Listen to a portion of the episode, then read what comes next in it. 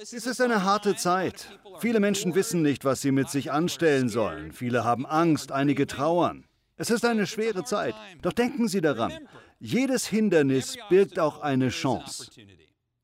Das gilt besonders, wenn uns etwas wirklich Schlimmes trifft. Etwas ganz Unerwartetes, eine Art schwarzer Schwan beispielsweise, eine globale Pandemie. Wir haben sie nicht vorausgesehen. Es gab zwar schon einige Voraussagen, aber am Beginn dieses Jahres hatten wir noch gar keine richtige Vorstellung davon. Doch auch in einer solchen Zeit gibt es Schätze, die wir finden können. Vielleicht haben auch Sie etwas erlebt, wo Gott etwas Positives und Gutes getan hat. Obwohl wir von vielen schwierigen und tragischen umgeben sind, gibt es auch Lichtblicke. Eine gute Seite für mich ist, dass sich viele Familien wieder näher kommen, dass wir unsere Beziehung zu unseren Kindern und Ehepartnern vertiefen können. Kurz bevor der Lockdown startete, besuchten meine Frau und meine Tochter die Großeltern in Tulsa, Oklahoma, nur für ein paar Tage. Aber Haven fragte, hey, kann ich noch etwas länger bleiben? Wir sagten, in Ordnung, du kannst noch etwas länger bleiben. Ich wollte sie dann wenige Tage später abholen.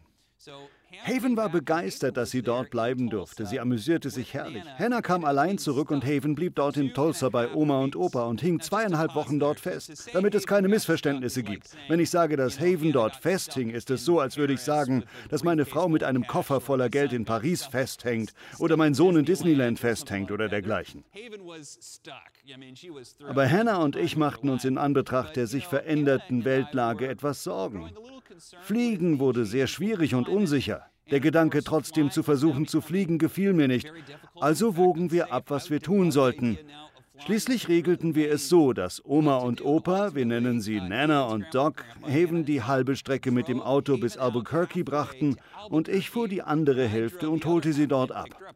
Das ist eine ungefähr elfeinhalbstündige Fahrt von Orange County aus. Ich war vor der Fahrt nicht gerade begeistert. Es war eines dieser Dinge, die ich eben wohl oder übel tun musste. Aber nach einer Stunde Fahrt, Mann, da kam Begeisterung auf. Das Wüstengebiet Painted Desert in Arizona mit Blumen und Kakteen, mir boten sich Anblicke, die ich noch nie gesehen hatte. Heißt es übrigens Kakteen oder Kaktusse? Umgangssprachlich geht beides, meine ich mich zu erinnern. Jedenfalls holte ich Haven von dem Treffpunkt ab und sie kam mit mir zurück. Ich dachte, die Arme, sie ist zehn Jahre alt und jetzt muss sie elfeinhalb Stunden mit ihrem Papa im Auto sitzen und durchs halbe Land fahren. Aber wir hatten eine super Zeit. Eine solch gute Zeit. Hier ist ein Video von uns in der Painted Desert, wo es in der Nacht zuvor geschneit hatte. Das hat so viel Spaß gemacht. Wir haben einfach angehalten und sind ausgestiegen. In Arizona haben wir auch einen großen Krater gesehen, der von einem Meteoriten stammt. Wir konnten auch einen Abstecher in die Mojave-Wüste machen, zu einem kleinen Campingplatz. Das ist Haven kurz vor dem Sonnenuntergang. Wir sind fast zu Hause. Es war eine wirklich, wirklich, wirklich gute Zeit. Haven sitzt heute hier in der ersten Reihe. Auch inmitten dieser schwierigen Zeiten kann viel Gutes geschehen. Die Hindernisse bieten uns Chancen, im Unglück stecken Möglichkeiten. Das ist der Punkt, auf den ich immer wieder zurückkomme. Verpassen Sie nicht die versteckten Gelegenheiten. Man kann sie sich leicht entgehen lassen, wenn man in Selbstmitleid, Sorgen oder Angst versinkt. Es gibt viele Gründe für Selbstmitleid. Es gibt viele Gründe, sich Sorgen zu machen oder Angst zu haben. Aber es gibt auch viele Gründe, in den Hindernissen Möglichkeiten zu sehen und zu sehen, dass Gott diese Situationen benutzen kann, um uns positiv zu verändern. Das bete ich. Ich bete, dass Gott diese Zeit benutzt, dass wir uns als Familie noch näher kommen und sich meine Freundschaften vertiefen. Mehr als alles andere bete ich, dass ich in dieser Zeit die Gelegenheit ergreife, Gott von ganzem Herzen, mit ganzer Seele und mit all meiner Kraft zu suchen. Bestimmt ist das auch Ihr Gebet, dass Sie sich von ganzem Herzen nach Gott ausstrecken. Das will er uns in diesen schwierigen Situationen beibringen. Wir sollten das Negative zwar nicht ignorieren, wir sollten nicht unweise sein oder gedankenlos handeln, aber was das Herz betrifft, können wir Gott mit ganzer Seele und ganzer Kraft suchen. Dann können wir erleben, wie Gott uns in dieser Zeit völlig verwandelt. Wenn wir unsere Umstände nicht ändern können, lautet das beste Herzensgebet, Herr, verändere mich, verändere mich zum Besseren. Gott verändert uns immer zum Besseren. Er macht uns stärker, er macht uns mutiger, er macht uns klüger, er macht uns mitfühlender, liebevoller und geduldiger. Er gibt uns geistliche Ohren und geistliche Augen. Wir müssen aus dieser Zeit nicht abgekämpft, erschöpft, müde, enttäuscht und gebrochen herauskommen. Wir können hinterher sogar stärker und weiser sein als zuvor. Als ermutigende Menschen, die Augen für die Nöte anderer haben, als Helfer. Ich glaube, dass diese Phase deshalb in unserer Lebensgeschichte unterm Strich etwas Gutes sein kann. Es gibt einen berühmten Spruch von Carl Jung, einem Psychoanalytiker von vor 100 Jahren. Er sagte, kein Baum kann in den Himmel wachsen, es sei denn, seine Wurzeln reichen hinab in die Hölle. Sie verstehen, was damit gemeint ist, oder? Der dahinterstehende Gedanke ist, dass wir im Leben nicht wirklich wachsen können, außer wenn wir auch schwere Zeiten durchmachen. Erst dadurch, dass wir Schwierigkeiten ausgesetzt sind, dass wir geprüft werden, dass wir durchs Feuer gehen, dass wir unter Druck kommen, erst durch diese schweren Erfahrungen fallen die toten Zweige von uns ab. Erst dadurch werden wir stärker und können wachsen. Ich bin überzeugt, die Hölle, die Sie gerade durchmachen, kann Sie zu einem Menschen machen, dessen Arme bis in den Himmel reichen. Dass Gott dies benutzen wird, um Sie zu verwandeln. Wir wollen Gott bitten, dass er nicht nur unsere Umstände ändert, sondern uns. Ja, dass er uns ändert, bevor er unsere Umstände ändert. Sie müssen nicht jemand sein, der sich Sorgen macht oder Angst hat. Sie müssen nicht jemand sein, der verbittert wird oder auf Mitmenschen wütend ist. Sie können ein liebevoller, freudiger, mitfühlender Mensch sein. Das kann Ihnen niemand rauben. Keine Umstände können Ihnen das rauben. Sie sind vom Geist Gottes erfüllt. Sie sind von seiner Gunst und seiner Gnade bedeckt. Ich glaube, dass Sie am Ende gesund und freudig aus dieser Sache herauskommen werden. Und dass Sie sehen werden, dass viele Menschen durch Sie ermutigt worden sind, durch Ihre Gebete und Ihr Leben. Ich bin so stolz auf Sie. Ich stelle mir vor, wie es in 2000 Jahren, wenn Jesus bis dahin nicht wiedergekommen ist, einen Geschichtsprofessor gibt, der über das Attentat auf John F. Kennedy lehrt. Das wird in einer anderen Sprache als Englisch sein, weil es Englisch in 2000 Jahren wahrscheinlich nicht mehr geben wird. Er wird seinen Studenten erklären müssen, was eine amerikanische Flagge war. Er wird seinen Studenten erklären müssen, was ein amerikanischer Präsident tat und warum John F. Kennedy einzigartig war. Und dann wird er die ganzen Verschwörungstheorien erklären, die sich um das Attentat drehen, wer Lee Harvey Oswald war und was einige über ihn dachten. Die Studenten werden den Professor vielleicht fragen, was war der Unterschied zwischen Texas und dem Rest Amerikas? Studenten werden sich fragen, was war ein Marinesoldat, was war der Kalte Krieg? All diese Dinge werden in ferner Zukunft unbekannt sein. Ähnlich ergeht es uns, wenn wir die Bibel lesen. Wir schauen auf Ereignisse vor 2000 Jahren zurück, zum Beispiel den Einzug von Jesus in Jerusalem auf einem Esel. In dieser Geschichte schwingt so viel Symbolisches mit, was die Leute damals sofort verstanden. Ähnlich wie es uns ergeht, wenn wir das Attentat von John F. Kennedy im Fernsehen sehen. Es gibt so viele Symbole des Patriotismus und unseres Lebens, Symbole, die uns vermitteln, wer diese Person ist. Genauso schwangen damals beim Einzug in Jerusalem so viele Bedeutungen mit, die wir aus unserer heutigen Warte nicht sofort sehen. Ich möchte kurz vier Symbole durchnehmen, die zeigen, warum der Einzug so wichtig war. Erstens die Palmenzweige, zweitens der Esel, drittens die Burg Antonia und viertens der Schwindel beim Tempel. Warten wir noch mit dem Tempel, darauf kommen wir zum Schluss zu sprechen. Zunächst die Palmenzweige. Zur Zeit von Jesus waren Palmenzweige ein Nationalsymbol Israels. Sie erfüllten einen ähnlichen Zweck wie amerikanische Flaggen. Palmenzweige kamen besonders beim Sukkot-Fest zum Einsatz, auch als Laubhüttenfest bekannt, das im Judentum immer im Herbst gefeiert wird.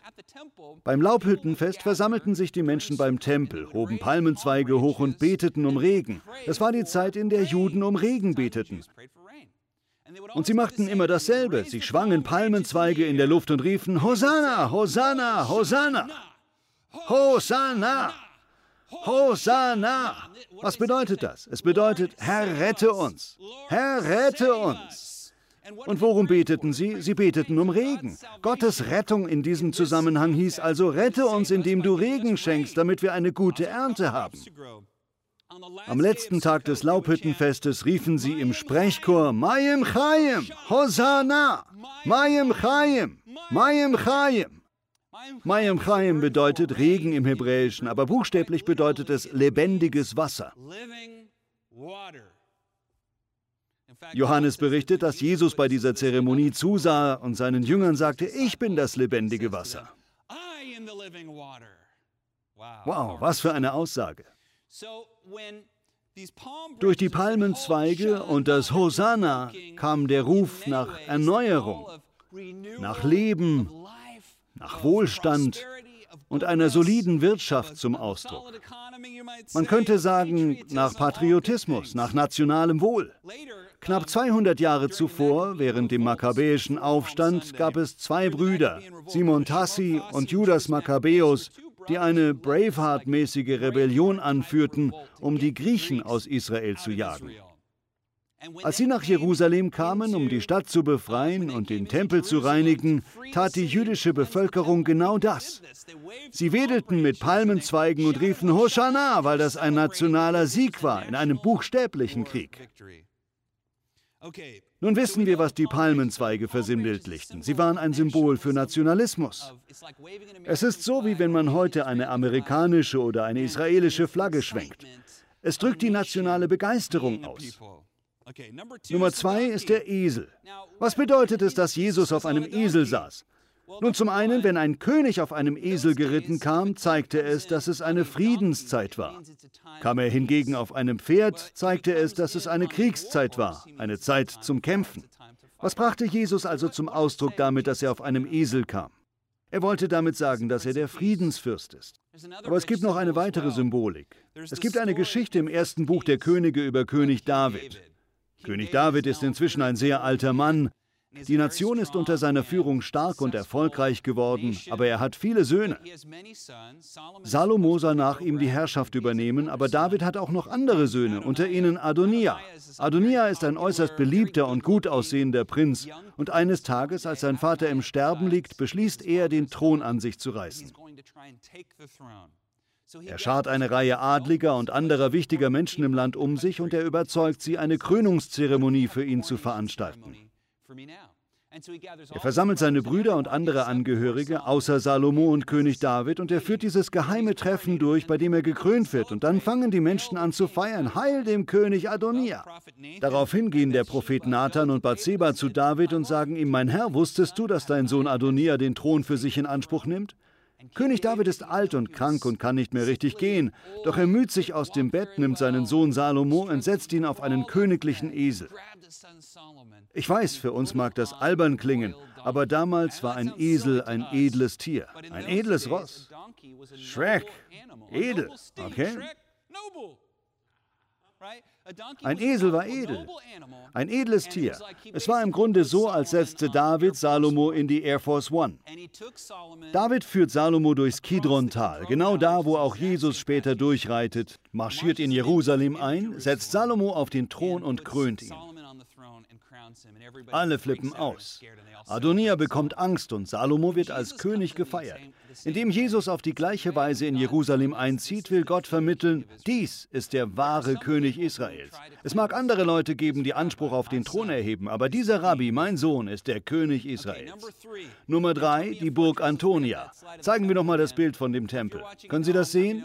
Das ist ein Foto von einem großen Modell, das heute in Jerusalem steht. Das hier ist der Tempelberg. Der eigentliche Tempel ist dieses relativ kleine Gebäude hier. Leute halten oft diese gesamte Anlage für den Tempel, das ist sie aber nicht. Das hier ist der eigentliche Tempel. Und das hier sind die verschiedenen Tempelhöfe und andere Tempelanlagen des Tempelberges.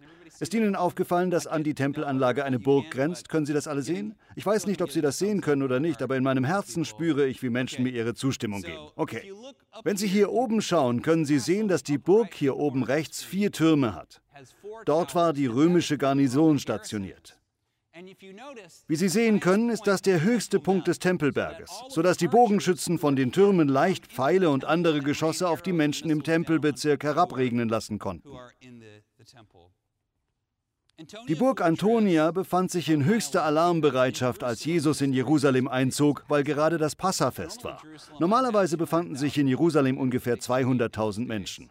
Es war für die damalige Zeit eine große Stadt. Aber während des Passafestes konnten sich einigen Historikern zufolge bis zu zweieinhalb Millionen Männer in der Stadt tummeln. Ich sagte Männer, nicht Menschen. Damit sind nicht die Frauen und Kinder gemeint, sondern zweieinhalb Millionen junge Männer. Denn dem Gesetz zufolge mussten alle jungen Männer in einem Umkreis von 30 Kilometern während des Passafestes nach Jerusalem kommen, um die Tempelsteuer zu zahlen. In der Stadt befanden sich also mindestens zwei Millionen patriotische Männer, die das römische Reich hassten. Auf der einen Seite gab es also zwei Millionen Kerle, die gerne kämpften, und auf der anderen Seite vielleicht 60.000 römische Soldaten. Vielleicht noch nicht mal so viele, vielleicht nur 10.000. Würden diese Männer in Israel revoltieren, würden alle in der Burg Antonia sterben. Alle. Deshalb befand sich die ganze Stadt in höchster Alarmbereitschaft. Und wenn man Pontius Pilatus oder ein römischer Beamter war, hatte man Angst, okay?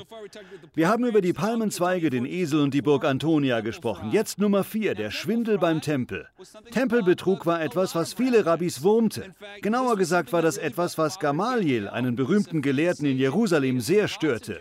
Viele jüdische Rabbis hassten es, dass das im Tempel vor sich ging. Wie wir noch sehen werden, unternahm Jesus etwas dagegen. Noch einmal, zwei Millionen Menschen flößten den Römern Angst ein. Aber für Leute, die etwas zu verkaufen hatten, bedeuteten zwei Millionen Menschen was?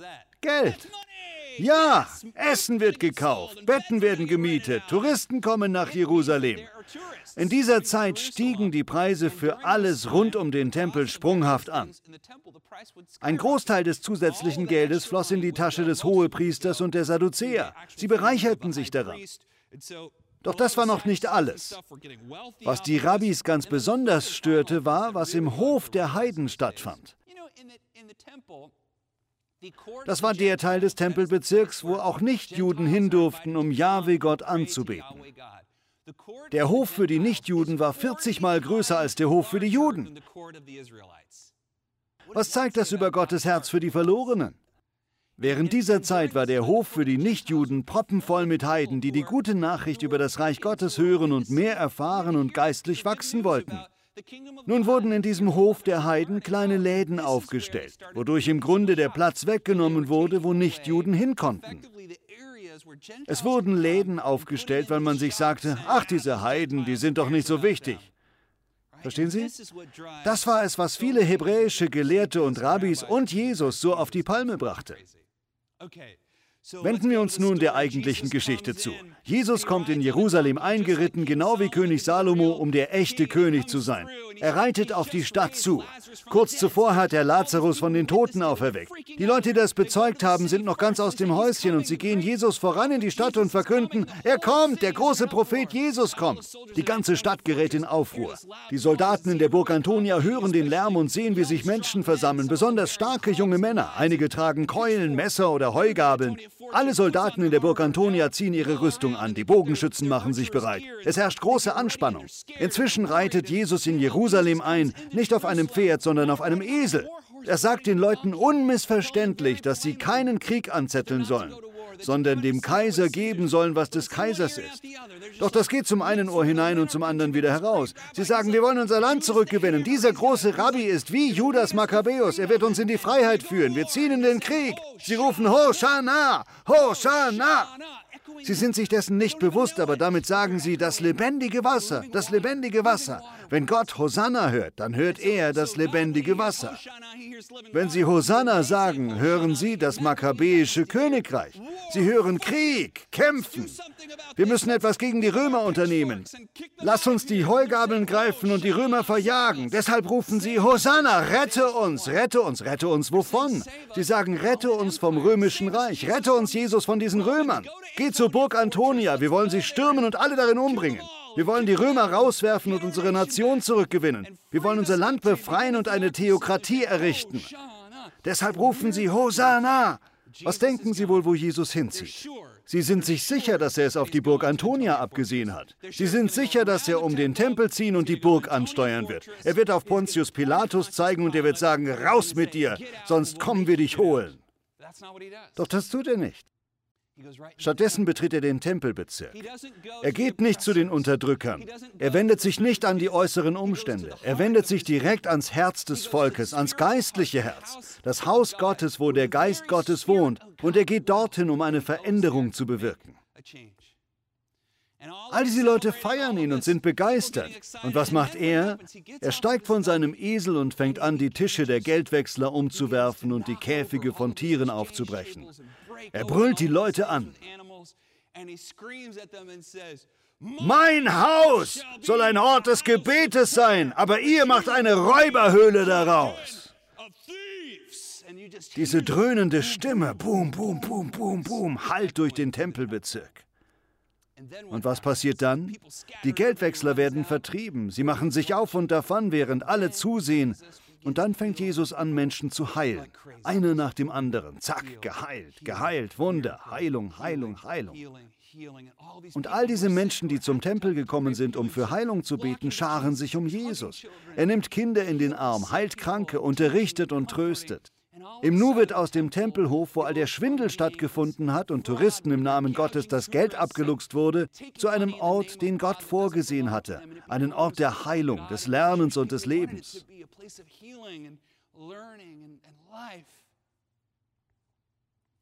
Man kann die Geschichte vom Einzug in Jerusalem nicht vom Vertreiben der Geldwechsler trennen. Das ist die gleiche Geschichte. Als Jesus in Jerusalem einzieht, ändert er nicht die Umstände für das jüdische Volk. Er ändert die Menschen, er ändert die Herzen, er ändert ihr Leben mit Gott. Das können wir von dieser Geschichte lernen. Und ich spreche darüber zwar jedes Jahr, aber die Bedeutung ist zweifach. Erstens, Gott möchte unsere Herzen ändern, bevor er unsere Umstände ändert. Gott möchte unsere Herzen ändern, bevor er unsere Umstände ändert. Viele von uns sind mit verbitterten Herzen in diese Pandemie geraten. Vielleicht haben Sie ein bisschen Verbitterung gegenüber einem Familienmitglied oder anderen Mitmenschen, Verbitterung gegenüber einer Person aus einer anderen politischen Richtung oder verbitterte Unversöhnlichkeit gegenüber jemandem, der Ihnen etwas geraubt oder Sie in der Vergangenheit verletzt hat. Gott möchte diese Verbitterung ändern. Viele von uns tragen Wut und Angst in ihren Herzen. Gott möchte auch das ändern. Sie sind ein Schatz in Gottes Augen. Sie sind sein Augapfel. Sie sind Leben für ihre Mitmenschen. Sie sind ein liebevoller, mitfühlender, guter Mensch und Gott wird die gegenwärtige Zeit nutzen, diese guten Eigenschaften noch zu verstärken. Sie können nach dieser Zeit stärker, gesegneter und besser sein als je zuvor. Davon bin ich überzeugt. Erhalten Sie sich Ihre Hoffnung und fangen Sie an zu beten.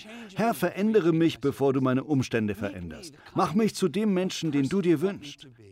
Hilf mir, zu der Person zu werden, die du vorgesehen hast. Geh nicht zur Burg Antonia, geh zum Tempel, geh direkt in mein Herz. Zeig mir, wo ich andere Menschen ausnutze. Zeig mir, wo Sünde in meinem Leben ist. Und hilf mir, dir ähnlicher zu werden, Jesus. Hilf mir, auf deinen Wegen zu gehen, auf dem schmalen Pfad, der zum Leben führt, zu einem ewigen, kraftvollen Leben. Das Zweite, was ich von dieser Geschichte lerne, ist ein ähnlicher Punkt, nämlich, dass Rückbesinnung oft Heilung vorausgeht. Rückbesinnung geht Heilung voraus. Hannah sagte das vorhin schon. Falls Sie erst später eingeschaltet haben, haben Sie das vielleicht verpasst. Aber ich glaube, Hannah war vom Geist Gottes geleitet, als sie diese Passage benutzte. Gott hatte ihr diese Passage ans Herz gelegt, ohne dass ich das wusste, aber sie war auch in meinem Herzen. Jesus reinigte den Tempel, bevor er die Menschen im Tempel heilte, richtig? Und in 2. Chronik 7, Vers 14 steht genau dasselbe. Wenn dieses Volk das meinen Namen trägt, sich mir in Demut unterordnet und betet und von seinen falschen Wegen umkehrt und nach mir fragt, dann werde ich ihnen vergeben und ihr geplagtes Land wieder, was? Heilen. Ich werde heilen, ich werde heilen, ich werde heilen, ich werde heilen, ich werde ihr Land heilen. Dies ist eine Zeit, in der wir uns nicht mehr so stark mit Arbeit und Unterhaltung ablenken können, was allzu leicht unseren Blick trübt. Deshalb sind wir gezwungen, uns unseren Tempel anzusehen. Wir sind gezwungen, in unsere Herzen zu blicken und zu sagen, Herr, es tut mir leid. Ich möchte mich von diesen falschen Wegen abkehren und meine Augen und mein Herz dir zuwenden. Ich möchte dich von ganzem Herzen, mit ganzer Seele und mit all meiner Kraft lieben. Tun wir das, so sagt Gott, ich vergebe dir und ich heile dich. Ich heile dein Land und ich heile dein Volk. Ich heile deine Familie. Ich heile deine Freundschaften. Ich heile deine Kirche. Ich heile deine Nation. Diese Heilung wird stärker sein als ein Virus. Es wird eine Heilung sein, die die tiefe Verbitterung heilt, die nun schon seit Jahren in diesem Land ihr Unwesen treibt. Seit Jahren. Gott wird das heilen. Wenn wir unsere Herzen ihm zukehren und um Vergebung bitten, wird er unser Land heilen. Das verspricht er uns. Ich möchte Sie heute einladen, eine Entscheidung zu treffen, Jesus nachzufolgen. Dort wo sie sind. Als ich mich bewusst für Jesus entschied, sprach ich nicht einmal ein Gebet. Ich hörte bloß einen Aufruf in einem Gottesdienst und traf eine Entscheidung in meinem Herzen. Ich ging nicht nach vorne, obwohl der Pastor Menschen einlud, nach vorne zu kommen. Ich hob nicht meine Hand, aber ich traf die Entscheidung, jetzt ist Schluss. Ich folge Jesus nach, und zwar von ganzem Herzen. Das ist alles, was Sie tun müssen. Einmal fragte jemand Jesus, Herr, wie bekomme ich das ewige Leben? Jesus sagte, liebe den Herrn von ganzem Herzen, mit ganzer Seele und mit all deiner Kraft und liebe deine Mitmenschen wie dich selbst. Tu das und du wirst leben. Es ist Zeit, dass wir uns dem Herrn zuwenden und ihn von ganzem Herzen, mit ganzer Seele und mit all unserer Kraft lieben. Das ist die einzige richtige Lebensweise. Dann können wir unsere Mitmenschen mutig lieben, aufopferungsvoll. Dann sind wir bereit, Risiken für andere einzugehen. Dann kümmern wir uns um sie. Fühlen Sie sich davon angesprochen, dann treffen Sie jetzt eine Entscheidung. Vielleicht sagen Sie, Bobby, Sie verstehen das nicht, ich bin schon zu alt dafür. Oder Bobby, Sie wissen ja nicht, was ich in der Vergangenheit getan habe, daran kann ich nichts mehr ändern, es ist zu spät. Nein, es ist nicht zu spät für Sie. Jesus hat viele Gleichnisse von Menschen erzählt, die in allerletzter Minute noch eingelassen wurden. So ist der Gott, dem wir dienen. Er liebt uns alle. Er liebt sie so sehr. Ich möchte Sie auffordern, bekennen Sie Ihren Glauben im starken Namen von Jesus Christus. Glauben Sie, dass Ihre Sünden vergeben sind. Bitte sprechen Sie jetzt dieses Gebet mit mir. Herr, ich bitte dich, vergib mir meine Sünden. Ich öffne dir mein Herz und ich will dich lieben, von ganzem Herzen und mit ganzer Seele und meine Mitmenschen wie mich selbst. Mach mich zu deinem Schüler, Jesus. Herr, ich danke dir, dass deine Vergebung ein Geschenk ist. Ich kann sie mir nicht verdienen, ich kann nur Ja sagen. Wir sind allein durch Gnade und Glauben gerettet. Sprechen Sie den Namen Jesus über Ihr Leben aus. Wir beten in seinem Namen. Amen.